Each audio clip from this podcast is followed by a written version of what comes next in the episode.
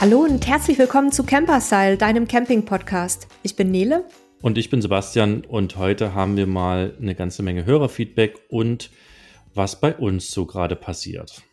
Ja, wir haben uns entschieden, heute mal keine Ratgeber- oder Reiseberichtsfolge zu machen, weil ich glaube, wir sind beide auch so ein kleines bisschen kaputt. Der Sebastian ist unterwegs auf ähm, einer Konferenz und ich hänge hier und bin etwas allergiegebeutelt und dann haben wir gedacht, wir tauschen uns jetzt einfach mal so ein bisschen aus, vielleicht über Dinge, die auch für euch interessant sind, wie zum Beispiel, äh, wie es so mit dem Ausbau unseres Kastenwagens vorwärts geht, beziehungsweise unseres Campingbusses und ein bisschen was zum neuen Wohnwagen. Und Sebastian hat auch ein paar Sachen zu erzählen. Möchtest du schon mal teasern?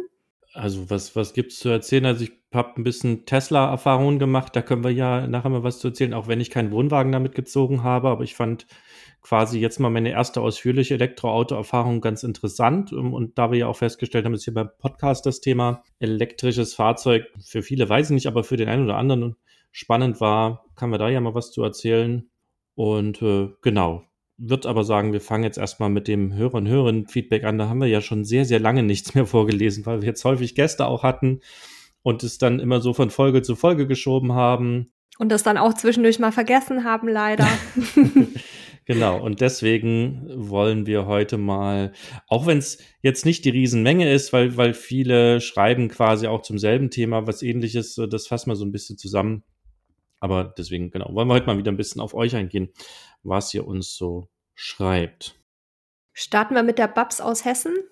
Genau. Soll ich Babs. mal vorlesen? Ja, liest du mal, meine Stimme ist nicht so ganz fit heute. Also sie schreibt, hallo ihr Lieben, zunächst mal vielen Dank für eure vielseitige, interessante und abwechslungsreiche Podcast-Serie. Ich höre euch immer gern, um Neues zu lernen und Inspirationen zu erhalten. Wir sind Besitzer eines alten Knaus Wohnwagens von 1999. Ursprünglich hatte dieser Wohnwagen auf der einen Seite eine größere Vierersitzgruppe und auf der anderen Seite eine kleine Sitzgruppe mit der Möglichkeit, ein zweites Bett oben drüber aus dem Schrank heraus zu klappen. Da wir meistens zu zweit unterwegs sind, mein Mann fast zwei Meter lang und doppelt so schwer ist wie ich, wollte ich gerne ein Festbett im Wohnwagen. Aus diesem Grund haben wir den Tisch und die Wandpolster bei der großen Sitzgruppe entfernt. Mein Mann hat dann mit Stützen und einigen Latten einen stabilen Unterbau für einen Lattenrost 1,40 mal 2 Meter gebaut. Bei Ikea haben wir dazu zwei 80 Zentimeter breite Kaltschaummatratzen gekauft, die zum jeweiligen Gewicht und Schlafbedürfnis passen. Der Vorteil dieser Matratzen ist, dass Feuchtigkeit gut wegtrocknet und man sie wunderbar zurechtschneiden kann. Meine Matratze wurde also mit dem elektrischen Bratenschneider. ich stelle es mir gerade bildlich vor. Sehr praktisch. Äh, um 20 Zentimeter schmäler gemacht. Ja, eignet sich wahrscheinlich mhm. für Schaum sehr, sehr gut. Habe ich schon häufiger gehört. Diese Empfehlung hatten wir von der Verkäuferin. Reißverschluss auf, Innenteil raus, entsprechend abgeschnitten, wieder rein, Reißverschluss zu. Theoretisch hätte man die Matratzenhülle entsprechend ablehnen können. Ich habe den Stoff nur weggefaltet. So schlafen wir gut nebeneinander und im Wohnwagen fast besser wie zu Hause. Ja, das ist generell ja so ein Thema, wenn, wenn gerade beide Partner sehr unterschiedlich körperlich gebaut sind, also vor allen Dingen halt ja im Gewicht und auch in der Länge, ist aus meiner Sicht immer absolut schlau, getrennte Matratzen zu haben, ähm, um einfach so auf die eigenen, ähm, ich sag mal, Schlaf-, Liege- und Bequemlichkeitsbedürfnisse einzugehen, ne? weil einfach schwererer Mensch äh, sinkt halt auch schwerer in die Matratze ein und das kann sich schon sehr unterschiedlich auswirken. Und das ist sicherlich eine schlaue Geschichte und auch die, die Kaltschaummatratzen, also die sind ja letzten Endes in Anführungszeichen nur Schaum. Die haben zwar teilweise noch ähm, so Luftpolster äh, dazwischen und so eine Geschichten, aber die kann man eigentlich halt sehr, sehr gut schneiden mit einem scharfen Messer oder eben auch mit einem Bratenschneider oder mit einem elektrischen Brotmesser ähm, funktioniert das ganz gut. Also ja, das ist aus meiner Sicht ein sehr, sehr guter Tipp. Das ist sehr pragmatisch und ist auf jeden Fall eine sinnvolle Geschichte und ich kann auch den Wunsch nach einem Festbett verstehen, dass man eben nicht immer basteln soll. Ich hätte dazu noch ähm, kleinere Fragen an Babs, wenn du uns zuhörst, dann vielleicht kannst du die noch kurz beantworten. Das ist nämlich bei uns auch ein Thema. Bei uns ist es nicht Größe oder Gewicht. Da liegen wir ziemlich nah beieinander, zumindest seit ich in Corona ein bisschen zugelegt habe. Aber bei uns ist es so, dass mein Mann sich sehr viel bewegt nachts und ich dadurch häufig wach werde, weil dann immer die ganze Matratze hüpft. Und ich, mich würde mal interessieren, ob ihr auch zwei Lattenroste, zwei getrennte eingebaut habt und ähm, wie das jetzt für euch funktioniert. Also ob ihr jeweils die Bewegungen des anderen spürt nachts, weil dann, äh, wenn, wenn du sagst, es würde dann weggehen, dann würde ich eventuell vielleicht sogar drüber nachdenken bei uns im Festbett. Wir haben nämlich schon eins im Wohnwagen, das auch so zu lösen, wie ihr das gemacht habt. Nur würde ich nicht 20 Zentimeter einbüßen, sondern dann müsste mein Mann 10 Zentimeter an seiner Matratze abgeben und ich würde auch 10 Zentimeter abgeben. Aber vielleicht kannst du dich dazu einfach nochmal melden. Das wäre ganz klasse. Also ich kann das aus, von meiner Seite sagen, weil ich bin auch so ein, so ein unruhig Schläfer, ähm, dass da getrennte Matratzen auf jeden Fall schon sehr, sehr lange bei uns Einzug gehalten haben, um einfach auch dieses Thema deutlich zu entzerren. Also das funktioniert auf jeden Fall. Und äh, was ich aber nicht sagen kann, weil wir haben tatsächlich immer getrennte Lattenroste gehabt, mhm. ähm, ob quasi auch das, das gemeinsame Lattenrost was bringt. Ich denke aber auch, weil du ja ähm, sonst quasi auf denselben Querstreben liegst und das natürlich genau. auch die, die Dämpf oder die Bewegungen die besser weitergibt. Ja. Genau, also ich, ich denke schon, entweder wenn man es äh, in der Mitte abstützt, ähm, das ist eine Möglichkeit, dann ist natürlich die Frage, wie gut das Lattenrost nur funktioniert oder tatsächlich trennt und Matratzen trennen ist vermutlich jetzt mal aus meiner Sicht, mal gucken, was Paps dazu sagt, ähm, ein sehr gutes Mittel der Wahl, um, um auch das äh, deutlich zu entzerren. Mhm. Okay. Dann kommen wir zu Jens. Jens ist wahrscheinlich dann heute getriggert, weil wir auch heute nicht äh, uns großartig vorbereitet haben. ähm, Jens schreibt uns zum Kaffee kochen unterwegs Podcast. Hallo ihr zwei, einen Nachtrag zum Kaffee-Podcast. Nachdem ihr schon am Anfang zugabt, euch nicht richtig vorbereitet zu haben, befürchtete ich schon das Schlimmste, was dann noch übertroffen wurde. In der ersten halben Stunde bestand die Wissensvermittlung darin, wie man löslichen Kaffee zubereitet. Leute, auf welchem Niveau vermutet ihr eigentlich eure Hörer? Es gibt hundert interessante Dinge bezüglich Kaffee und Camper. Leistungsstarke Kaffeemaschine trotz Strombegrenzung des Wechselrichters, kochendes Wasser und löslicher Kaffee. Ersteres sinnvoll im Ausland, letzteres aber Letzteres will es aber nicht und vieles mehr. Und ihr erklärt auf Kindergartenniveau, wie man einen Kaffeefilter nutzt. Schade um die Zeit. Ich habe nach 30 Minuten genervt den Ausknopf gedrückt. Bitte sowas nie wieder. Man sollte sich immer vorher vorbereiten und bei den Hörern eine gewisse Intelligenz voraussetzen. Danke in Majuskeln. Ja. Ich würde ganz kurz, bevor wir darauf eingehen, erstmal was sagen, weil du hast gerade so flapsig gesagt, wir haben uns wieder nicht vorbereitet. Das ist ja noch nicht mal richtig. Das ist zwar aus unserer Sicht richtig, also für euch, liebe Hörerinnen und Hörer da draußen, haben wir uns heute sehr wenig vorbereitet. Warum? Äh, weil es nichts vorzubereiten gab. Also, und auch das ist noch nicht mal richtig, weil was ich zum Beispiel vor eine Viertelstunde gemacht habe, ich habe unser, also wir arbeiten hier mit so einer Software, wo wir quasi jede E-Mail, jedes Feedback, was reinkommt, wird in so einer Art virtuellen äh, Karteikarte quasi gespeichert. Ähm, das passiert zum Teil automatisch aus unserem E-Mail-Postfach, zum Teil tragen wir es selber ein, zum Teil kommt es aus unseren Kontaktformularen. Und äh, da kommt eben auch eine ganze Menge Kram mit rein, irgendwelche Werbung, Spam und so weiter. Ich habe mich also ähm, zur Vorbereitung eine Viertelstunde heute hingesetzt und habe quasi den ganzen Müll daraus gelöscht, äh, dass eben wirklich nur noch die echten Feedbacks äh, übrig geblieben sind. Und in der Vorbereitung oder zur Vorbereitung zählt natürlich auch, dass wir uns Gedanken machen, was wir für eine Folge machen und dass wir uns auch Gedanken machen, wenn wir beide gerade mal ein bisschen stark eingebunden sind. Also ich bin zum Beispiel gerade, hat Nelia gesagt, in Berlin auf einer Konferenz. Ich treffe hier eine ganze Menge Kollegen und äh, habe auch nicht so viel Zeit, mich dann viel auf den Podcast vorzubereiten und auch nicht viel Zeit, jetzt äh, drei Stunden lang Podcast aufzunehmen. So. Da machen wir natürlich ein bisschen weniger, aber es ist nie so, dass wir uns nicht vorbereiten. Es gab eine Folge, wo wir tatsächlich mal schlecht vorbereitet waren. Äh, und das haben wir selber gemerkt und auch am Feedback bekommen. Und da haben wir uns damals schon gesagt, das soll nie wieder passieren. So. Jetzt zum Thema Kaffeefolge. Ich habe jetzt gar nicht nochmal reingehört. Ich bin aber relativ sicher, dass wir nicht gesagt haben, wir haben uns nicht vorbereitet, sondern ich bin der Meinung, dass wir zum Thema Kaffee im Camper äh, uns die letzten Jahrzehnte schon vorbereitet haben, weil wir einfach so viele Dinge ausprobiert haben. Und ähm, okay, ne, aber ansonsten erstmal zur Kritik. Also man kann die zwar an einigen Stellen ein bisschen irgendwie negativ auffassen, aber am Ende des Tages ist äh, Jens noch höflich geblieben, hat uns nicht beleidigt. Das ist immer schon mal eine Grundvoraussetzung, dass wir uns Feedback überhaupt angucken. Ne? Also Kritik können wir gut mit umgehen, ähm, wenn man mit Sachen nicht, nicht einverstanden ist, die wir machen. Alles schön. Solange da keine Beleidigung drin ist, äh, finden wir das auch völlig in Ordnung. Ähm, das Spannende ist, dass viele Kritiker und Kritikerinnen, die uns schreiben, mh, hm, davon ausgehen, oder von sich ausgehen, wenn sie über unsere Folgen kritisieren. Ja, also das heißt, sind der Meinung, hey, sie kennen sich super aus und es gibt ganz viele Themen, so wie Jens auch, ist völlig in Ordnung.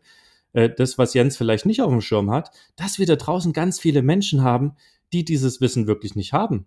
Ja, und, und also was, was mir noch ganz wichtig ist, dass fehlendes Wissen in so Spezialbereichen ja auch überhaupt nichts mit Intelligenz zu tun hat. Ähm, also es, wenn ja, ich genau. wenn ich halt noch nie einen, einen Filter Kaffee zubereitet habe von Hand, dann weiß ich nicht, wie das funktioniert. Und wir haben dazu ganz viele Fragen, auch immer wieder, zum Beispiel in unserer Einsteigergruppe, wo es ganz häufig um solche Basic-Themen geht, wo man jetzt, wenn man irgendwie mal acht oder zehn Jahre campen war oder vielleicht auch fünf Jahre, dann denkt man so, ja, hm, ja, müsste man eigentlich irgendwie selber drauf kommen. Aber die Leute die wollen es halt dann gerne mal richtig wissen. Und deswegen erklären wir ganz viele Themen einfach so, dass wir bei Adam und Eva anfangen, dass jeder mitgenommen wird, weil wir eben ganz viele unterschiedliche Wissensniveaus bei unseren Hörern und auch bei unseren Lesern haben. Ein schlauer Mensch hat mal gesagt, alles ist für jeden irgendwann neu. Und wenn man da mal drüber nachdenkt, stellt man fest, dass auch das Thema Kaffeekochen für Menschen irgendwann neu ist. Und Natürlich lernen nicht alle Menschen über unseren Podcast, wie man Kaffee kocht, aber es lernen vielleicht Menschen über unseren Podcast einfache Dinge. Und sie lernen vielleicht sogar, dass löslicher Kaffee gar nicht unbedingt was Schlechtes sein muss, wie ich zum Beispiel in dem Podcast gelernt habe. Für mich war löslicher Kaffee sehr negativ ähm, belegt, weil das, was ich an löslichen Kaffee kannte, das war bestenfalls, wie soll ich denn sagen, also dunkles Wasser mit Milch, ja. Ähm, und äh, durch das, was Nede da erzählt hat, habe ich halt was mitgenommen. Und das ist halt genau der Punkt. Wir wissen über unsere Hörer und Hörerinnen da draußen, dass sie ein riesiges Altersspektrum haben.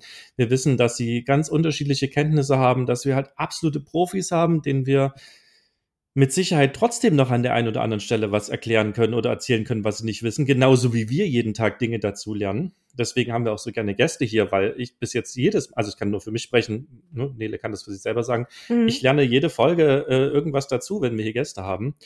Und dass wir einfach niemanden außen vor lassen wollen. Und deswegen nehmen wir eben Sachen mit.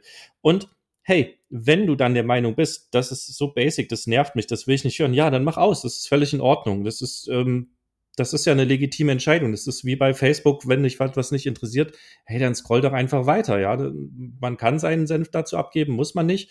Und es soll nicht heißen, dass ihr nicht die Kritik äußern dürft. Ne? Ihr könnt uns die Sachen schreiben, ist völlig in Ordnung. Lesen wir uns und wir können auch da immer was mitnehmen. Und es gibt ja auch einen ähm, Button, wo man mal 30 Sekunden oder je nach Podcast-Player halt auch mal eine Minute vorspringen kann.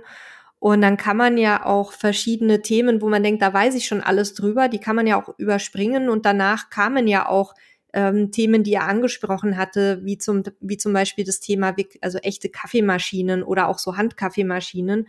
Und es ist einfach so, dass wir uns in unserem Podcast häufig auch mal bei bestimmten Punkten verquatschen. Das gehört auch so ein bisschen zur Spontanität, dass wir eben keine geskripteten Folgen haben, die man so durcharbeitet. Also wir haben immer Stichpunkte aber wir unterhalten uns halt über diese Themen. Und ja, da sind wir auch schon öfter mal hängen geblieben und wir sind auch in der Schlafkomfortfolge, wenn ich mich richtig erinnere, an irgendeinem Thema richtig hängen geblieben. ähm, das passiert dann halt mal, aber das schneiden wir auch nicht raus, weil das sind auch einfach wir. Und am Ende ist es unser Podcast und ähm, das ist auch der Punkt. Also es klingt vielleicht auch ein bisschen egoistisch, aber am Ende des Tages machen wir das, weil es uns Spaß macht. Ähm, natürlich wollen wir auch, dass wir gehört werden und da kann ich auch sagen, ähm, ich habe vorgestern oder gestern, also wir bekommen jede Woche wie wir in den Podcast-Charts dastehen, bei Spotify, bei Apple.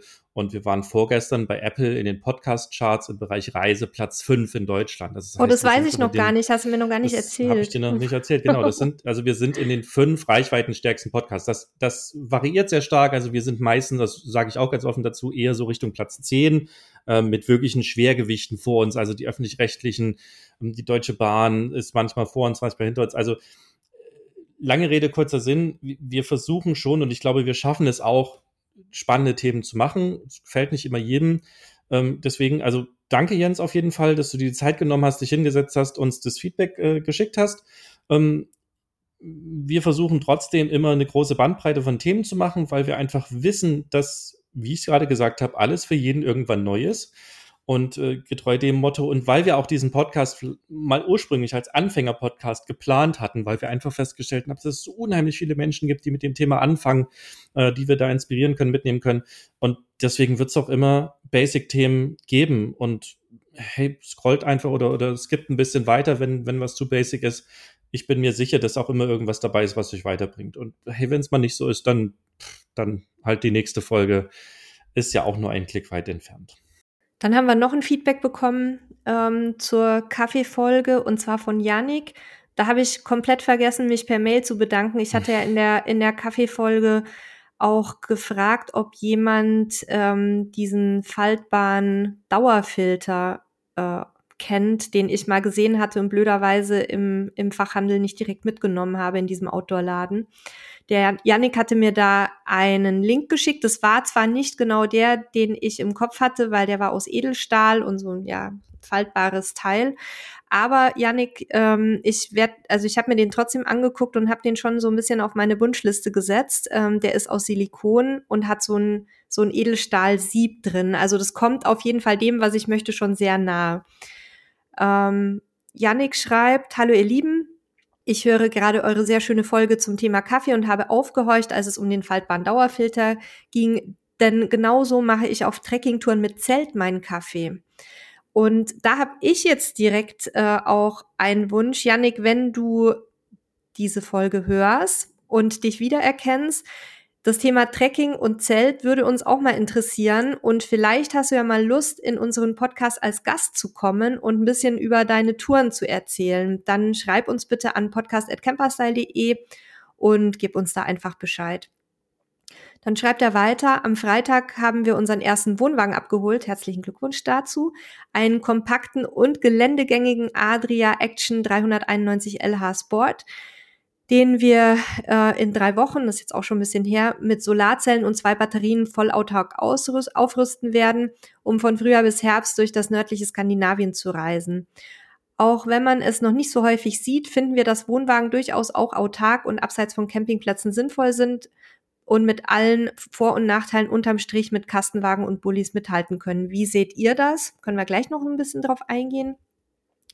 Nach über zehn Jahren mit Pkw, Trekkingzelt und Wanderrucksack soll man äh, soll es mal eine Stufe komfortabler werden, aber trotzdem die Nähe zur Natur und auch die Abgeschiedenheit von Menschen und Technik im Vordergrund stehen. Das kommt hoffentlich auch unserer Hündin zugute, die die letzten beiden Jahre in Schweden zu oft von den Mücken geärgert wurde und immer direkt im Zelt verschwunden war. Euer Podcast hat uns auf das Einmaleins des Camping mit Wohnwagen vorbereitet. Habt vielen Dank für eure vielen guten Tipps und Erfahrungen. Macht weiter so viele Grüße, Yannick. Also zum Thema, ob, ob Wohnwagen sozusagen auch, auch ähm, eine Alternative zum, zum Kastenwagen und zu Police sein können, kann ich nicht wie sagen, einfach eine Ermangelung an, an Erfahrung damit, aber ich bin mir relativ sicher, dass das durchaus eine Alternative ist und dass das ja am Ende des Tages auch einfach persönlicher Geschmack ist. Ähm, man kann die Dinge auf jeden Fall autark machen, das wissen wir ja schon, haben uns ja auch schon stellenweise mit beschäftigt, ne? ein bisschen Solar aufs Dach und äh, Batterie oder eine Powerstation und so weiter rein. Also da geht ja von bis äh, super viel zu machen. Ähm, auch eine, eine ähm, Trockentrenntoilette kann man wunderbar in einen Wohnwagen integrieren. Entweder, dass man die vorhandene Chemietoilette einfach umrüstet oder was Neues einbaut und ein bisschen Wassertank und äh, Frischwasser, Abwassertank lässt sich genauso einbauen, wenn es nicht sogar schon drin ist. Also klar, je kleiner der Wohnwagen, desto weniger hat man natürlich Platz für solche Sachen. Ähm, aber ich bin da relativ sicher, dass das genauso gut geht und funktionieren kann. Ja, es ist immer halt irgendwie ans Fahrzeug gekoppelt und so ein Wohnwagen in der Natur im Freistehen irgendwo abzustellen, fühlt sich komisch an, ist sicherlich auch rechtlich in vielen Regionen schwierig, aber rein theoretisch, das ist aus meiner Sicht eine Sache, die gut funktionieren kann. Also wir machen das ja so halb, nicht so vollautark, ähm, wie Yannick das offenbar vorhat. Aber wir haben ja unsere Wohnwagen auch immer so weit ausgerüstet, dass wir zumindest ein paar Tage freistehen können. Ähm, ich empfinde Wohnwagen auch als sehr gute Lösung für bestimmte Dinge. Ähm, er schreibt ja auch selber mit allen Vor- und Nachteilen, ähm, wie, wie die halt jedes Fahrzeug hat. Aber ich habe es ja schon so oft wiederholt. Was ich halt am Wohnwagen sehr angenehm finde, ist, dass man auch, wenn man länger gemeinsam unterwegs ist, wie ja die beiden, also ich denke die beiden oder vielleicht auch eine Familie. Drei ähm, mit Hund. Genau, ach ja, genau. Ähm, wie die drei das dann vorhaben, dass man auch mal unabhängig voneinander was machen kann, dass einer am Wohnwagen bleibt und der andere mit dem Hund was unternimmt oder einkaufen geht oder was auch immer.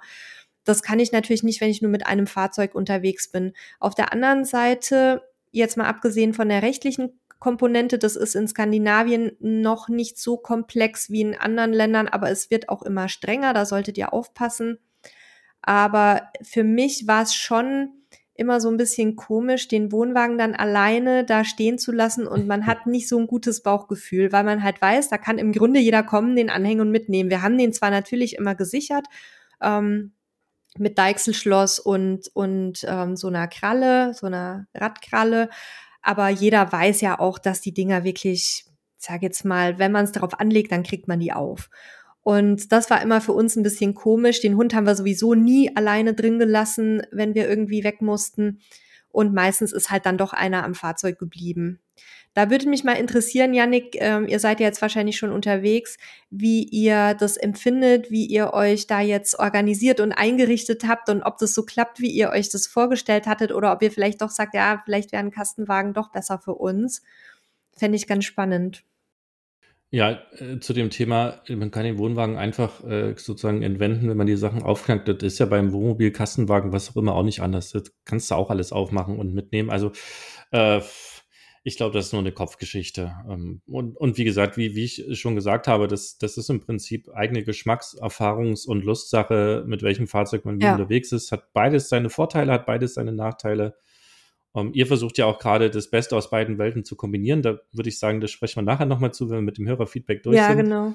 Um, ähm, ja, also genau, das, das muss man einfach gucken. Aber ich glaube, die Zeiten ändern sich und da, wo so ein Wohnwagen halt ausschließlich nur auf dem Campingplatz gehört, in Anführungszeichen, ich glaube, die Zeiten sind durchaus vorbei und da bestehen noch andere Möglichkeiten und ähm, ein Stück weit muss und sollte sich da vielleicht auch der gesetzliche oder die, der Gesetzgeber ein bisschen ändern. Also klar, wenn ich einen Wohnwagen habe, der halt eben nun mal keine Toilette hat ähm, und, und vielleicht auch keinen Abwassertank hat, dann ist das natürlich ein Thema. Wobei, auch das muss man dazu sagen, haben eine ganze Menge Campingbusse auch nicht und das ist genauso eine Schwierigkeit. Also ja. ich glaube, da ist der Gesetzgeber einfach hinter den aktuellen Entwicklungen schon lange, lange abgehängt worden und äh, nicht mehr, ich sag mal zumindest das, was ich im deutschen Raum und in einigen europäischen Ländern sehe, und da ist man in dem einen oder anderen Land auch durchaus, durchaus weiter. Also Neuseeland zum Beispiel kenne ich das so, wenn du halt so ein, dort nennt sich das Self-Contained-Fahrzeug, also wenn du quasi ähm, eine Toilette an Bord hast und ein Waschbecken an Bord hast und einen Abwassertank und einen Wassertank hast, dann darfst du eben auf bestimmten auch äh, so kommunalen Plätzen stehen. Und wenn du das nicht hast, darfst du da eben nicht stehen. Mhm. Und so eine Regelung würde natürlich heute viel besser hinpassen. Aber auch da ist mir bewusst, dass äh, mal so einfach Gesetze ändern ein sehr, sehr langwieriger, schwieriger Weg ist und dass es da auch viele Dinge gibt, die wir so gar nicht auf dem Schirm haben, wenn wir darüber sprechen. Ähm, aber das ist sicherlich eine Geschichte, ähm, die sich auch in den nächsten Jahren vielleicht auch auf der Liga oder auf der gesetzlichen Ebene sicherlich oder hoffentlich anpassen wird, sagen wir es mal so.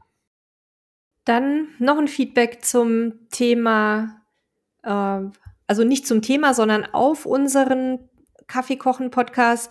Tina schreibt, hallo, ich nehme Instant Espresso von Cellini, hergestellt in Deutschland mit Röstkaffee aus Italien. Vielen Dank für den Tipp, werde ich auch mal probieren.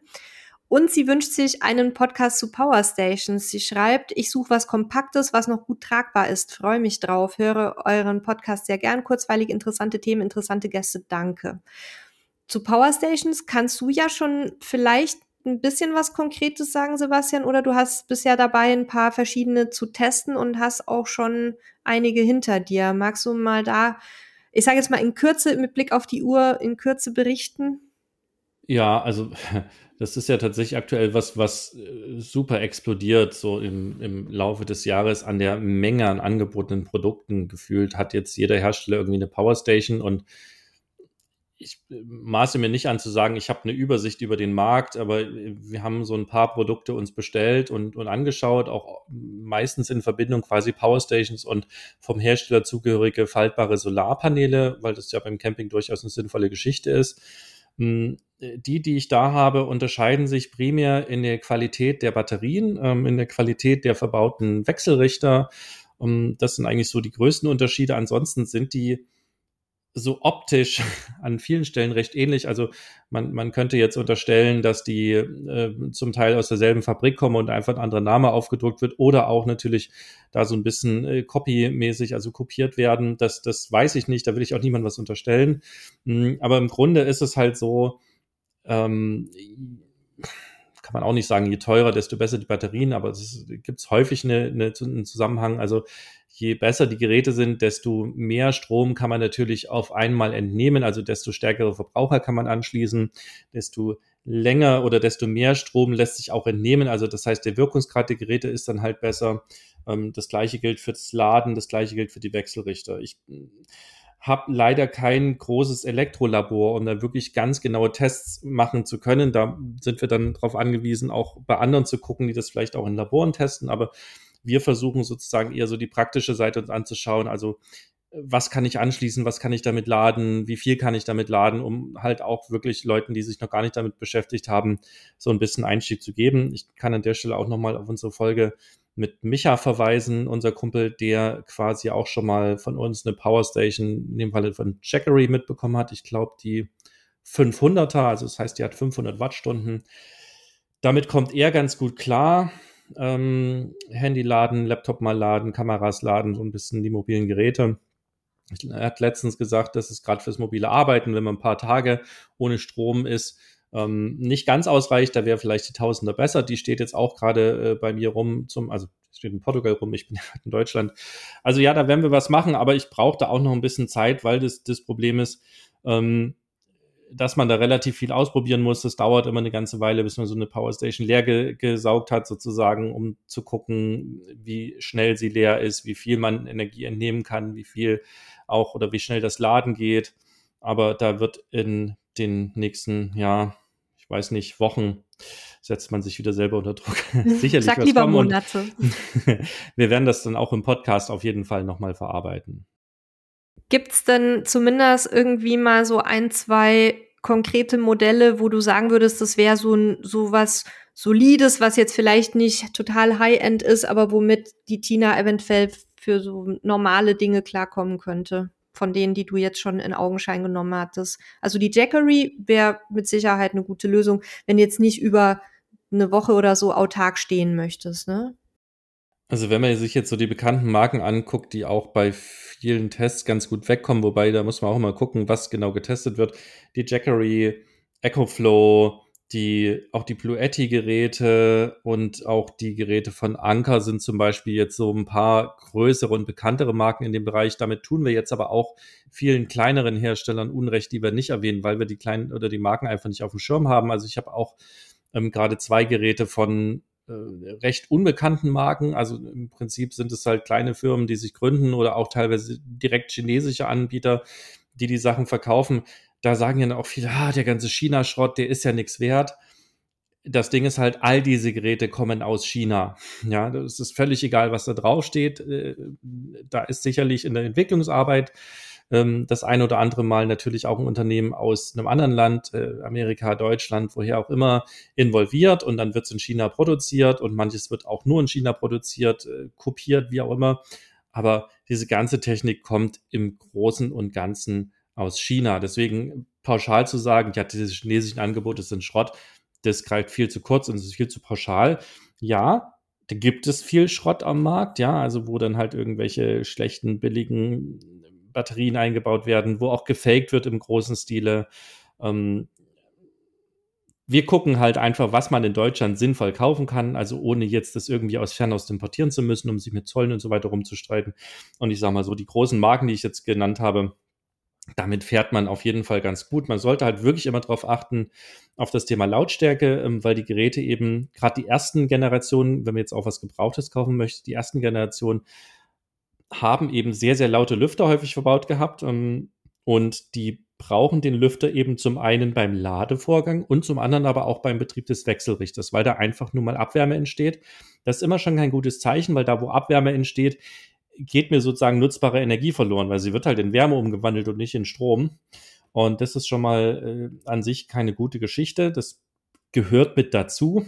Ähm, aber ne, je lauter, je mehr Wärme da entsteht, desto mehr Verluste habe ich halt auch. Deswegen ähm, achtet da ein bisschen drauf, äh, dass ihr gerade gebrauchte Geräte auch vielleicht vorher einmal testet, wie die beim Laden und Entladen, wie viel Lärm die machen, weil das ist natürlich auf einem lauten Campingplatz nicht so schlimm, als wenn ich das äh, sozusagen so rumstehen habe. Aber ich habe zum Beispiel die, die Schweife ab, aber ich komme jetzt gleich zum Ende, die EcoFlow-Geräte, die ersten Generationen ähm, gehabt und die hatten halt unheimlich laute Lüfter und ich habe äh, so eine auch als, als Stromversorgung für zu Hause betreiben wollen, weil in Portugal gehört ab und zu mal so ein Stromausfall 20 Sekunden bis zu ein paar Minuten dazu.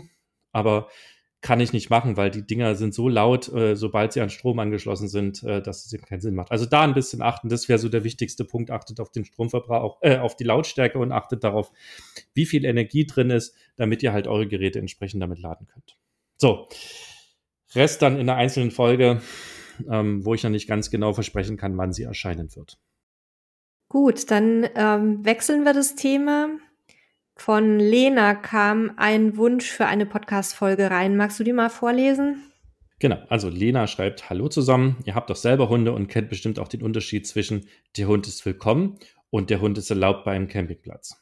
Wir waren bisher einmal auf einem extra Hundecampingplatz. In Klammern hat sie geschrieben, der Höpkenshof in der Nähe von Jade. Das war so schön, wenn man sich nicht nur geduldet fühlt. Die Parzellen waren umzäunt und wenn der Hund mal gebellt hat, war es egal. Man hat riesige Auslaufflächen. Eventuell habt ihr selber mal Erfahrung gemacht und würdet die mal im Podcast teilen. Also wart selbst einmal auf Plätzen, auf denen Hunde richtig willkommen waren oder habt einen Tipp für eine App. Bei PinCamp kann man ja, äh, kann ich ja nur erlaubt anwählen. Vielleicht gibt es aber auch eine bessere. Wir hoffen, dass wir die nächstes Jahr, äh, Entschuldigung fürs Vorlesen, wir hoffen, dass wir für nächstes Jahr einen Platz auf dem äh, Union Lido Dog Camp bekommen. Liebe Grüße, Lena. Also ich kann das von meiner Seite ganz kurz machen. Wir waren äh, in unserem Leben, ich sag mal, auf zehn Campingplätzen. Äh, deswegen kann ich da nichts zur Erfahrung beitragen. Da waren jetzt die meisten, dass der, dass der Hund okay war. Und wir waren einmal auf einem Wohnmobilstellplatz, der lag irgendwo an der Autobahn um Hannover herum. Und da hatten sich die Betreiber wirklich eine Menge Gedanken gemacht. Da gab es halt wirklich auch eine kleine Hundespielecke, ähm, wo man mit dem, also wo man in umzäunter äh, Umgebung, das war nicht riesig, aber war süß gemacht, mit ein bisschen auch Spielzeug und so, wo der Hund eben ohne Leine spielen konnte. Es gab ähm, äh, quasi Tütchen fürs Geschäft. Und das Ganze haben wir auch einmal in Belgien an einem Stellplatz gehabt. Ansonsten habe ich da leider keine Erfahrung. Ich finde die Idee aber sehr, sehr gut. Und äh, ich würde das Thema mal bei uns mit auf die Ideenliste nehmen, ob wir da nicht vielleicht auch selber mithilfe der Community etwas aufbauen können, dass man eben nicht nur, yo, du kannst deinen Hund mitbringen hat, sondern halt wirklich auch vielleicht so Feedbacks zu, wie du es geschrieben hast, äh, der Hund ist äh, willkommen. Ja, da sind wir ja schon so ein bisschen dran. Also wir sammeln schon tatsächlich im Moment Campingplätze aus verschiedenen Informationsquellen, die besonders hundefreundlich sind. Das heißt nicht, dass nicht auch auf kleineren Plätzen, wo es vielleicht kein Hundeangebot gibt, Hunde auch herzlich gerne gesehen sind. Aber wir fokussieren uns, weil wir es einfach an irgendwas festmachen müssen, so auf, auf, dass es eben für Hunde auch irgendwelche speziellen Angebote gibt. Ich kann das total teilen. Ähm, wir haben, also wir suchen nicht speziell hundefreundliche Plätze, weil wir ja nie lange an einem Ort bleiben und deswegen nicht so darauf angewiesen sind. Ähm, es gibt meines Wissens bis, bisher keine App, wo man spezifisch nach Hunde willkommen anstatt Hunde erlaubt filtern kann. Ich kann dir, liebe Lena, aber mal so ein paar Anhaltspunkte mit an die Hand geben. Also, wenn ein Hund über fünf Euro kostet am Tag, ohne dass gleichzeitig für den Hund irgendwas angeboten wird, kannst du davon ausgehen, dass eigentlich Hunde nicht besonders erwünscht sind. Was anderes ist, wenn dann Agility oder Hundetraining oder irgendwas, Freilaufwiesen, Hundeduschen und so angeboten werden, dann ist es halt einfach der Preis, den man für dieses Angebot mitbezahlt. Aber ich habe jetzt neulich mal einen, wieder mal so einen da hat einer echt wieder den Vogel abgeschossen. Da kostete der Hund 13 Euro am Tag, also so viel oder mehr als ein Kleinkind. Sehe ich immer wieder mal. Italien ist da auch bisweilen, ähm, kommt immer so auf die Idee, dass man da ein bisschen für den Hund mehr ziehen kann. Ähm, also darauf würde ich so ein bisschen achten, wie viel, zuerst mal, wie viel kostet der Hund? Und gibt es irgendwelche Angebote für den Hund? Ähm, dann habe ich noch den Tipp für dich, bei ähm, PinCamp kenne ich auch nur das Thema Hunde erlaubt. Du kannst aber auch noch mal schauen, ob es Einschränkungen bei der Hundeerlaubnis gibt. Und da ist zum Beispiel das Portal camping.info ganz hilfreich. Da äh, gibt es unter dem Reiter Haustiere bei den Filtermöglichkeiten eben verschiedene Auswahlpunkte. Also Hunde nicht erlaubt, ist ja auch völlig in Ordnung, wenn jemand hundefrei campen möchte. Und dann hast, kannst du aber auch gucken, gibt es eine Hundedusche, gibt es eine Hundewiese, gibt es eine Bademöglichkeit für Hunde, sind Hunde in Mietunterkünften erlaubt. wenn Hunde in diese, also wenn irgendwas in diesen vier Punkten zu finden ist, kannst du davon ausgehen, dass der Campingplatz einigermaßen hundefreundlich ist. Während wenn Hunde eben zum Beispiel nur in der Nebensaison akzeptiert werden, dann würde ich da ein Fragezeichen dran machen, weil dann haben die einfach andere Prioritäten. Das sind so ein paar Anhaltspunkte. Das ist dann leider ein bisschen mühsamer, als wenn man einfach auf ein Feld klicken könnte, Hunde richtig willkommen. Und ich finde das schade und ich habe das auch schon angeregt bei ähm, unter anderem bei PinCamp, aber ich glaube auch bei Camping Info, dass man das vielleicht nochmal filtern könnte. Die sagen mir aber beide, dass sie sich schwer tun, weil die natürlich auch immer ähm, darauf angewiesen sind, dass die Campingplatzbetreiber aktiv auch denen Informationen liefern. Und wenn man so sieht, was da an Informationen teilweise auch nur geliefert wird, inklusive der Fotos, dann kann man das verstehen und, und da kann sich natürlich von den Portalbetreibern keiner hinsetzen und das alles händisch nachvollziehen bei 20, 30, 40.000 Plätzen, die die da drin haben. Ich habe aber noch einen Tipp für dich, wenn es euch vielleicht auch mal in den Süden zieht. Auf Zres gibt's zwei Campingplätze, die sehr hundefreundlich sind und einer davon ganz besonders ist es ähm, Camping Slatina. Und da gibt's sogar einen richtigen Campingurlaub für Hund. Also da steht Campingurlaub für ihren Hund und ihre Familie. Also das ist da die Reihenfolge. Da kannst du Gruppentraining machen, da kannst du individuelles Training mit Schulung und Sport machen, äh, Training mit Geräten. Es wird ganz viel Wert drauf gelegt, auch dass die Hunde sich harmonisch in das Campingplatzleben einfügen. Also man sollte schon auch darauf achten, dass die Hunde sich nicht aufführen wie die Axt im Walde. Aber es ist ein richtiges Auslaufareal dabei und ähm, viele Aktivitäten und ich glaube, es gibt da auch einen eigenen Strandabschnitt für Hunde. Also da kannst du dich mal informieren. Das, Pro das Projekt nennt sich Camping Kumkane, also pseudolateinisch für Camping mit Hund. Und ähm, ja, ist halt so, wie gesagt, da wird halt viel Wert gelegt auf diese Gemeinschaft mit dem Hund, was ich ein ganz, ganz schönes Projekt finde. Ja, und also genau, wie Nele gesagt hat, ist das halt für die, für die Anbieter der großen Portale super schwierig.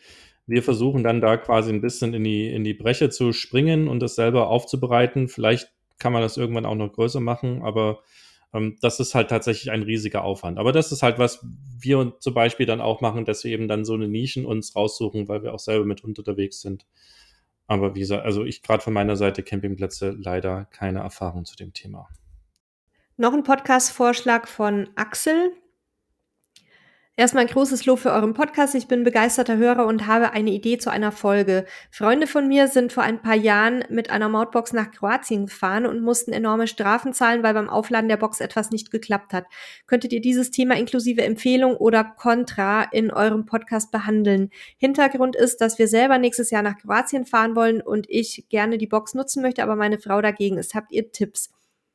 Und wir können auch das PS noch vorlesen, weil das trifft ich eigentlich konnte tatsächlich. Jetzt, ich, ich, konnte, ich konnte jetzt nichts dazu sagen. Also PS, äh, Axel äh, hatte vor einiger Zeit mal eine Anfrage für eine Zusammenarbeit gesendet, aber keine Rückmeldung erhalten. Und ich wollte mich da jetzt im Moment nicht zu äußern, weil ich erstmal die Mail nochmal hätte raussuchen müssen. Ich ja. kann mich nämlich leider nicht erinnern. Weißt du, worum es da ging? Nee, weiß ich nicht. Das ist aber auch gar nicht schlimm. Aber lassen uns erstmal den ersten Teil beantworten, dann beantworten den, den zweiten Teil, weil die gehört halt einfach auch leider zur Wahrheit dazu. Aber da kommen wir gleich dazu. Also Mautbox Kroatien äh, habe ich persönlich auch wieder bisher keine Erfahrung. Ähm, ich bin generell mit meiner Frau sehr großer Fan von Mautboxen. Ähm, wir haben in unserem äh, Clueliner uns das erste Mal eine angeschafft, weil einfach damals äh, das Thema war, wir haben den von Deutschland nach ähm, äh, Portugal gefahren und äh, hatten nur sehr wenig Zeit und wollten schnell durch. Und ich habe gedacht, Mensch, dann schaffst du dir die Mautbox an, da kommst du, ne, kannst du überall durchfahren. Und das war super praktisch. Also beim ersten Mal da durchfahren war ein bisschen spooky, ne? weil man, man, man fährt quasi, die sagen einem, du fährst da mit 30 durch und dann geht die Schranke auf und du weißt halt beim ersten Mal nicht, geht die jetzt auf? Äh, das Ding piept Gott sei Dank, das heißt man, und dann geht die Schranke auch auf, man fährt also super langsam und dann wird man immer mutiger. So, also, warum Fan von Mautboxen? Weil es äh, super praktisch ist. Ähm, und zwar haben wir damals die Toll-Ticket-Mautbox gehabt, ähm, die gibt es auch noch, die haben wir dann gekündigt ähm, als wir den Clue-Liner quasi nach Deutschland gebracht haben zum Verkauf und ähm, waren damit sehr zufrieden. Die kostet, ich habe jetzt nicht geguckt, aber 30 bis 40 Euro Jahresgebühr, äh, glaube ich, plus 10 Prozent Mautgebühr. Also auf die Maut müsst ihr nochmal 10 Prozent für den Betreiber bezahlen. Ähm, wir haben jetzt für unser Auto, weil meine Frau zweimal im Jahr auch eine längere Tour macht mit Hund, auch wieder eine Mautbox gekauft. Diesmal haben wir die von Maut 1 genommen. Warum nicht die von Tollticket? Weil wir was Neues testen wollten. Ähm, die Maut 1 kostet auch, was ich glaube, um die 35 Euro im Jahr plus auch 10% auf die Mautgebühren. Und was wir als nächstes testen, testen wollen, ist die französische Mautbox. Ähm, jetzt ist mir der Name nicht eingefallen. Wir werden aber noch mal, also ich glaube, wir machen Philipp mal, eine, Nee, nicht Telepiage, das, das, ist, das ist der Mautbetreiber, aber es gibt quasi auch noch so einen französischen Anbieter. Also erstmal, die Mautboxen, die wir haben, die gehen alle für ähm, Frankreich, Spanien, Italien und die Maut 1 und ich glaube auch die, die andere aus Frankreich, der Name mir nicht einfällt, die verlinken wir. Bip and Go. Bip and Go. Bip and Go, genau, danke. Bip ja. and Go. Die gelten zusätzlich auch noch für Portugal. Also Frankreich, Spanien, Portugal, Italien. Und das sind so die Länder, wo viel, wir viel unterwegs sind. Italien nicht so, aber die anderen. Ähm, und äh, demzufolge haben wir die. Und die Bip Go hat den Vorteil, dass du diese 10% on top nicht hast. Und das macht sie super spannend. Leider habe ich äh, mich damit erst zu spät beschäftigt und es war dann alles ein bisschen stressig. Deswegen hat mir Maut 1 genommen, ähm, weil da der Versand deutlich schneller ging. Und die haben auch, das habe ich jetzt schon gesehen, Bip Go hat halt auch noch für American Express Kreditkarteninhaber ein Special. Das will ich mir nochmal angucken. Und die haben eben nicht diese 10 Euro äh, Aufpreis bei uns ist es nicht ganz so schlimm, weil das sind Firmenwagen. Äh, da ist das nochmal eine andere Geschichte, als wenn ich das privat habe. Aber das wären sozusagen jetzt erstmal die schnellen Tipps, ohne auf Kroatien eingegangen zu sein. Ich kann dir aber sagen, wir haben zu den Themen auch einen großen Mautartikel bei uns. Da kommen zwar jetzt die Boxen eben nur als Teil mit unter, aber wir gucken uns das Thema nochmal an und schauen mal, ob wir da einen Podcast machen oder ansonsten vielleicht auch ähm, nochmal einen Artikel zu machen. Äh, da müssen wir aber tatsächlich erstmal in die Recherche gehen weil ich glaube, auch ihr hattet keine Mautbox, äh, als ihr da unten äh, unterwegs wart, oder? Nee, nee, nee. Nein, wir hatten bisher keine Mautbox ähm, und wir haben jetzt zum ersten Mal darüber nachgedacht, uns eventuell eine zuzulegen. Die haben wir aber noch nicht und erst recht nicht genutzt. Also da könnte ich jetzt aus persönlicher Erfahrung gar nichts beitragen. Aber wir hatten ja gesagt, wir machen eventuell dann auch noch mal eine Mautboxen-Folge, wenn ihr auch dann noch mal ein neues System getestet habt. Genau. Also ich liebe es. Es ist einfach so, so genial. Du, du hast immer spezielle Spuren für Mautbox-Besitzer und da fährst du wirklich so mit 30 km/h durch, äh, ohne anzuhalten. Du brauchst kein Geld raussuchen. Du hast nicht in Frankreich, weißt du immer nicht, welche Kreditkarte jetzt geht äh, oder ob du doch aufs Bargeld zurückgreifen musst. Und ähm, super geil. Also ich liebe es, klar, es kostet, es kostet eben eine Jahresgebühr plus gerade bei uns 10 Prozent, beziehungsweise Bip Co. nichts. Also lange Rede, kurzer Sinn, wir machen da nochmal eine Podcast-Folge zu und nehmen das Feedback auf jeden Fall mit. Und zum zweiten Teil, dass du schon mal eine Anfrage geschickt hast zur Zusammenarbeit ähm, und keine Rückmeldung bekommen hast, ja, äh, also zur bitteren Wahrheit gehört, auch das kommt bei uns leider vor. Ähm, Gar nicht bekommen, so selten. Ja, wir bekommen nahezu täglich ähm, E-Mails mit Anfragen, mit Vorschlägen, mit Zusammenarbeit, gar nicht nur auf den Podcast bezogen, sondern auf generell auf unser Magazin, mit Produkten, die wir testen sollen und Firmen, die wir vorstellen sollen und was weiß ich nicht alles. Ähm, ein Teil davon bekommen wir beantwortet, ähm, ein Teil davon müssen wir auch einfach ignorieren und, und ein Teil davon verschwindet auch einfach im Postfach, weil es kommen täglich mehr Mails rein, als wir abarbeiten können. Und wir haben einfach irgendwann ähm, den Kampf gegen diese Windmühlen verloren. Und ähm, wenn es dir wichtig ist, dann schick uns nochmal eine Mail. Ähm, dann gucken wir uns das sicherlich nochmal an, auch gerade wenn du dich nochmal auf den Podcast beziehst. Ähm, und dann äh, kriegst du zumindest, wenn es nicht passt, auch eine Absage. Aber das schaffen wir einfach nicht immer. Und wir haben, also wir können auch nicht quasi jede Woche zig Stunden damit Zeit verbringen, um äh, Dinge abzusagen, an, um die wir nicht gebeten haben. Also es ist auch gar nicht böse gemeint, schickt uns Mails, aber wie gesagt, das ist einfach so das Thema. Es kommt mehr rein, als wir bearbeiten können. Ich wünschte, es wäre anders, aber pff, sind wir ganz offen und ehrlich, so ist es halt leider. Und äh, ich glaube, viele da draußen kennen das auch, ne, dass das einfach manchmal solche Sachen überhand nehmen. Da sind wir nicht die Einzigen. Ich kriege das ja auch mit, wenn wir ja. äh, mit Kunden sprechen, auch in großen Unternehmen, dass da auch oft was halt einfach verschwindet. Ja. Also sorry dafür, gerne noch mal was schicken und genau. dann schauen wir es uns an. Letztes Feedback. Von Alex. Alex schreibt, ich habe mir den Podcast Leben und Arbeiten unterwegs, Teil 1, 2, 3 angehört. Sehr löblich. In Klammern und wahrscheinlich auch alle anderen. Und äh, sagt dann weiter oder schreibt weiter, Nele oder sie, ich, ah nee, ja, Alex kann männlich, weiblich sein, wie auch immer. Nele spricht dort von anpassbaren Stühlen und Tischen, die für die Arbeit unterwegs genutzt werden. In den Shownotes äh, habe ich dazu leider nichts gefunden oder bedient Spotify falsch. Habt ihr vielleicht ein, zwei Affiliate-Links zu den Produkten, also Affiliate in Klammern, können wir auch gleich nochmal erklären, zu den Produkten, die ihr nutzt bzw. empfehlen könnt. Über ein kurzes Feedback würde ich mich freuen. Also hier lese ich so drei Dinge. Zum einen äh, die Frage nach Stühlen und Tischen, das zweite die Shownotes bei Spotify und das dritte Affiliate-Links und da, da machen wir doch mal ein Feedback zu. Also Nede, willst du anfangen zu Stühlen und Tischen, die ihr benutzt?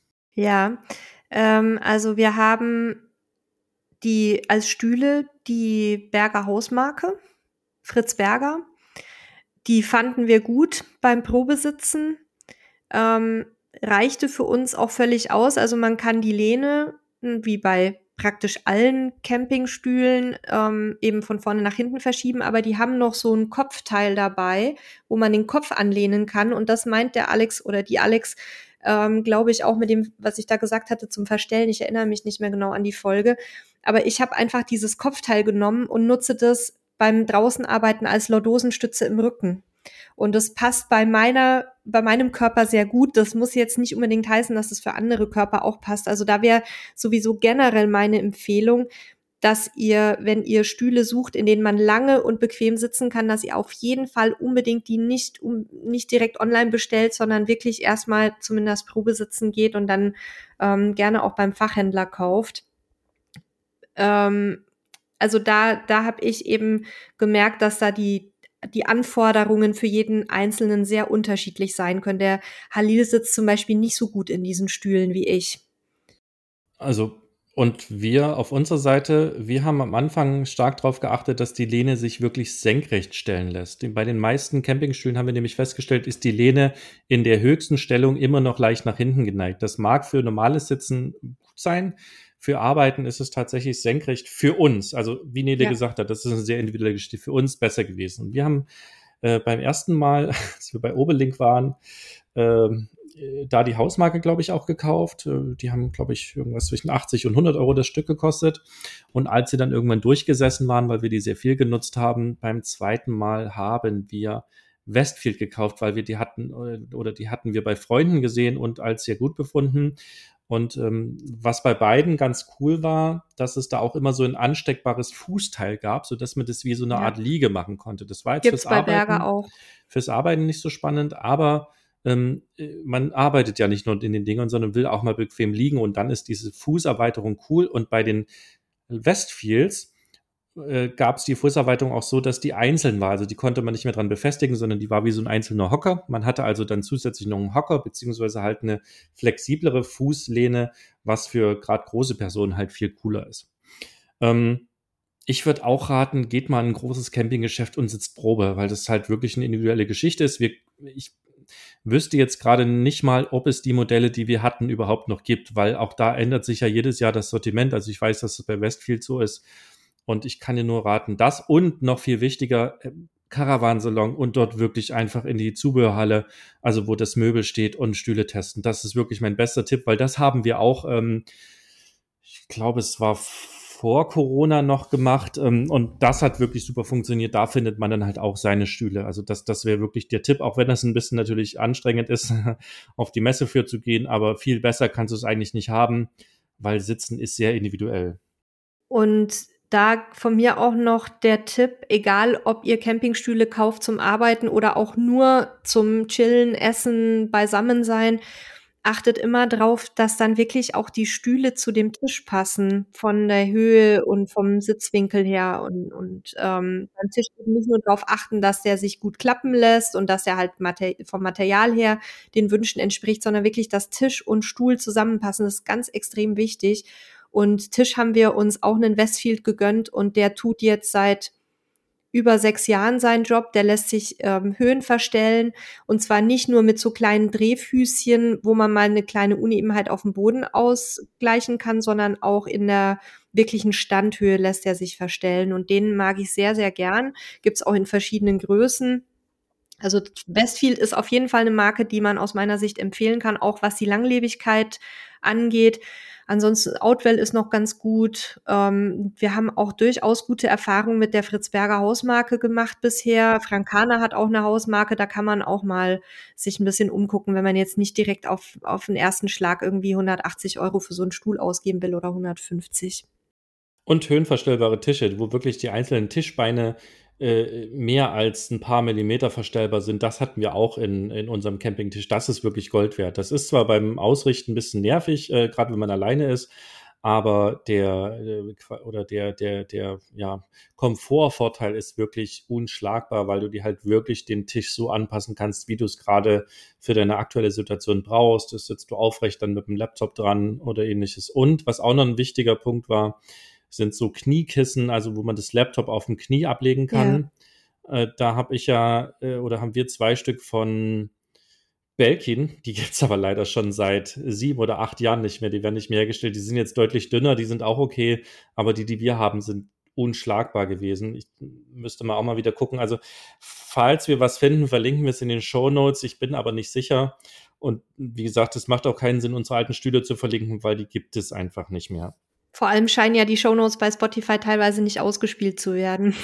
Das ja, war ja seine das, nächste Frage. Ne? Genau, das, das wäre jetzt das Thema gewesen. Ich hatte mir das durch Zufall auch äh, im Laufe der Woche einmal angeguckt und habe festgestellt, dass die tatsächlich ziemlich durcheinander gewürfelt werden. Ich ähm, habe angefangen, mich damit zu beschäftigen. Das Problem ist, wir müssen das dann rückwirkend für alle ändern. Ähm, und ich und das ist quasi so, man, wir müssen das anpassen, dann musst du ein paar Stunden warten, dann ist es bei Spotify aktualisiert, dann musst du wieder gucken. Das ist halt ein relativ aufwendiger Prozess, deswegen ist, sind die Shownotes manchmal nervig. Was ich euch immer empfehlen kann, ähm, geht auf äh, camperstyle.de, guckt unter Podcast, sucht euch da die Folge raus oder gebt halt auch einfach dann Arbeiten unterwegs zum Beispiel in die Suche ein auf, auf Camperstyle. Dann findet ihr auch ähm, die Shownotes. Die heißen immer Podcast Doppelpunkt und dann das Thema da sind die Sachen alle gut lesbar drin. Es kann natürlich auch sein, dass da auch mal ein Link fehlt, ähm, weil wir einfach nicht dran gedacht haben oder es das Produkt nicht mehr gibt. Das kann sein. Aber da könntest du auch noch mal gucken, weil ja, ich weiß, bei Spotify ist da gerade der Wurm drin. Und das letzte Thema, weil du auch schreibst, hey, habt ihr ein, zwei Affiliate-Links? Vielleicht auch das nochmal für unsere Leser und Leserinnen da draußen. Also und Hörer. Und Hörer. du bist halt auch nicht so ganz da, ne? Ja, äh, stimmt. Wir haben hier ja natürlich Hörer und Hörerinnen. Ähm, wie verdienen wir Geld? Eben durch Werbung, zum Beispiel auch indem wir Produkte, die wir gut finden, empfehlen und dann auch sogenannte Affiliate-Links ähm, eben setzen. Also es bedeutet, dann ist ein Link auf einen Camping-Shop oder zu Amazon oder wo auch immer und äh, der, der Shopbetreiber merkt sozusagen, dass die Besucher über uns kommen und wenn ihr dann was kauft, bekommen wir eine kleine Provision. Das ändert sich oder ändert für euch nicht die Preise und wir machen das auch immer transparent. Wir schreiben dann immer dazu, auch in den Shownotes, diese Shownotes enthalten ähm, Affiliate-Links und dann wisst ihr, das sind quasi Werbelinks, wobei wir da immer nur Produkte empfehlen, die wir halt auch selber einfach selber nutzen oder gut finden und äh, wie es in dem Falle auch äh, gewesen wäre. Ähm, und manchmal verlinken wir auch einfach nur so, ne, wir machen uns nicht immer die Mühe mit einem Affiliate-Link. Ähm, das kommt ein bisschen drauf an. Aber das ist einfach auch so ein bisschen der Transparenz halber. Also wir markieren das immer, wenn wir, wenn wir solche Links setzen. Und ähm, wenn wir nur so auf Produkte verlinken auf den Shop, und äh, das ist nicht bezahlt, also wir machen das wirklich, weil wir das Produkt gut finden, dann ist es natürlich nicht als Affiliate-Link markiert, dann ist es auch gar nicht markiert, weil in dem Moment ist es halt eben keine Werbung, sondern eine Empfehlung von uns. Und wenn etwas Werbung ist, dann markieren wir das auch, dann schreiben wir das eben auch an. Also es ist euch bestimmt schon mal aufgefallen. Das ist vielleicht auch nur noch mal um äh, das Thema nochmal zu streifen, weil da auch immer mal wieder Fragen gekommen sind. Aber ich fand es ganz lieb, dass er explizit danach gefragt hat. Ja, genau. Freut uns auf jeden Fall. Also Alex, du hast jetzt keine konkrete Idee, aber vielleicht helfen dir zumindest die Tipps, ähm, die richtigen Stühle oder den richtigen Stuhl für dich zu finden. Jetzt haben ja, wir ja. Jetzt habe ich dem Halil eine kurze Folge zum Schneiden versprochen. Ja. Und jetzt sind wir auch schon wieder ich, bei über 50 Minuten. Aber jetzt wollen wir doch noch mal kurz die Themen anreißen, die wir angekündigt hatten, oder? Ja, ich, ich hätte jetzt gesagt, weil wir jetzt wirklich schon bei, bei über 50 Minuten sind, dass wir nochmal kurz teasen und das einfach in der nächsten Folge äh, ein bisschen drauf eingehen und, und dann das nächste Thema für uns einfach anfangen. Also ähm, ich wollte ein bisschen vom Tesla erzählen, weil ich bin jetzt das erste Mal äh, 14 Tage mit dem Tesla unterwegs gewesen, zwar ohne Wohnwagen. Ähm, da würde ich aber beim nächsten Mal von berichten, einfach meine sowohl positiven als auch negativen Punkte, die ich dabei festgestellt habe. Und Nele wollte ja von ihrem Ausbau berichten. Und vom neuen Wohnwagen. Genau, da, da ist ja auch der Teaser quasi. Zum einen haben sie einen neuen Wohnwagen und zum anderen aber auch ein neues Zugfahrzeug, was ausgebaut wird. Also ich habe dann quasi eine Zweiraumwohnung, ähm, eine mobile. Ja. Und, und ich würde ganz, ganz ehrlich sagen, lass uns das auf die nächste Folge schieben. Okay. Ähm, weil ähm, wir haben, also auch da, ne, wir nehmen, wir nehmen sehr unterschiedlich auf. Manchmal sind wir tatsächlich schon 14 Tage vorher mit einer Aufnahme, manchmal sind wir irgendwie erst äh, ein, zwei Tage vorher. Heute ist Mittwoch, am Samstag erscheint die Folge. Es muss noch geschnitten werden. Und demzufolge würde ich sagen, machen wir ja, jetzt hier einen Cut. Lassen wir es gut sein für heute. Ihr habt heute wieder ein bisschen hinter die Kulissen äh, schauen können. Wenn euch auch das interessiert, schickt uns auch gerne ein, ein, Feedback und schickt uns gerne auch weiter eure Fragen, auch eure Kritik. Also es ist völlig in Ordnung. Solange uns nicht beleidigt, ist, ist das alles äh, okay für uns, weil wir nehmen da immer was für uns mit. Schickt es an podcast.camperstyle.de als E-Mail oder geht eben auf camperstyle.de slash podcast und äh, da findet ihr dann auch ein Kontaktformular und ähm, wir haben eigentlich jetzt auch eine WhatsApp-Nummer für, für Feedback. Ähm, ehrlich gesagt habe ich die gerade nicht am Kopf und auch das Handy dafür ist gerade ausgegangen, weil der Akku nicht geladen ist. Aber mh, die werden wir mal noch nachtragen auf unserer Seite in den nächsten Tagen, so dass ihr uns auch quasi per WhatsApp eine Sprachnachricht oder auch eine Nachricht schicken könnt mit eurem Feedback. Bitte ähm, habt auch da ähm, quasi Verständnis, dass wir die Sachen nicht live über WhatsApp beantworten werden, weil das wird einfach irgendwann zu weit führen, sondern dass wir die Dinge sammeln, so wie wir es hier machen und dann ähm, nach ein paar Sendungen einfach so das gesammelte Feedback ähm, immer runterarbeiten. Und wenn ihr jetzt Sebastians unfassbar spannenden Tesla-Bericht oder meine Wahnsinnserfahrungen äh, mit dem neuen Wohnwagen und dem äh, Campingbusausbau nicht verpassen wollt, dann abonniert gerne unseren Podcast. Dann werdet ihr nämlich immer im Bilde gehalten, wenn es wieder eine neue Folge von uns gibt. Und es wird auch schon dann am nächsten Samstag der Fall sein. Ich muss aber gleich noch kurz den Einwand machen, dass ich noch nicht genau weiß, ob schon die nächste Folge tatsächlich ähm, dann äh, diese angekündigten Themen sein werden oder ob vielleicht noch ein anderes Thema dazwischen kommt, was wir schon geplant hatten. Das müssen wir dann einfach gucken. Aber auf jeden Fall wird es bald dann dazu Infos geben. Ja, dann danke fürs Zuhören und danke für all euer Feedback, was ihr uns immer schickt. Und ich gehe jetzt wieder runter in die Menschenmassen auf die Konferenz und ähm, ja, wir hören uns nächste Woche wieder. Bis dann. Tschüss. Tschüss.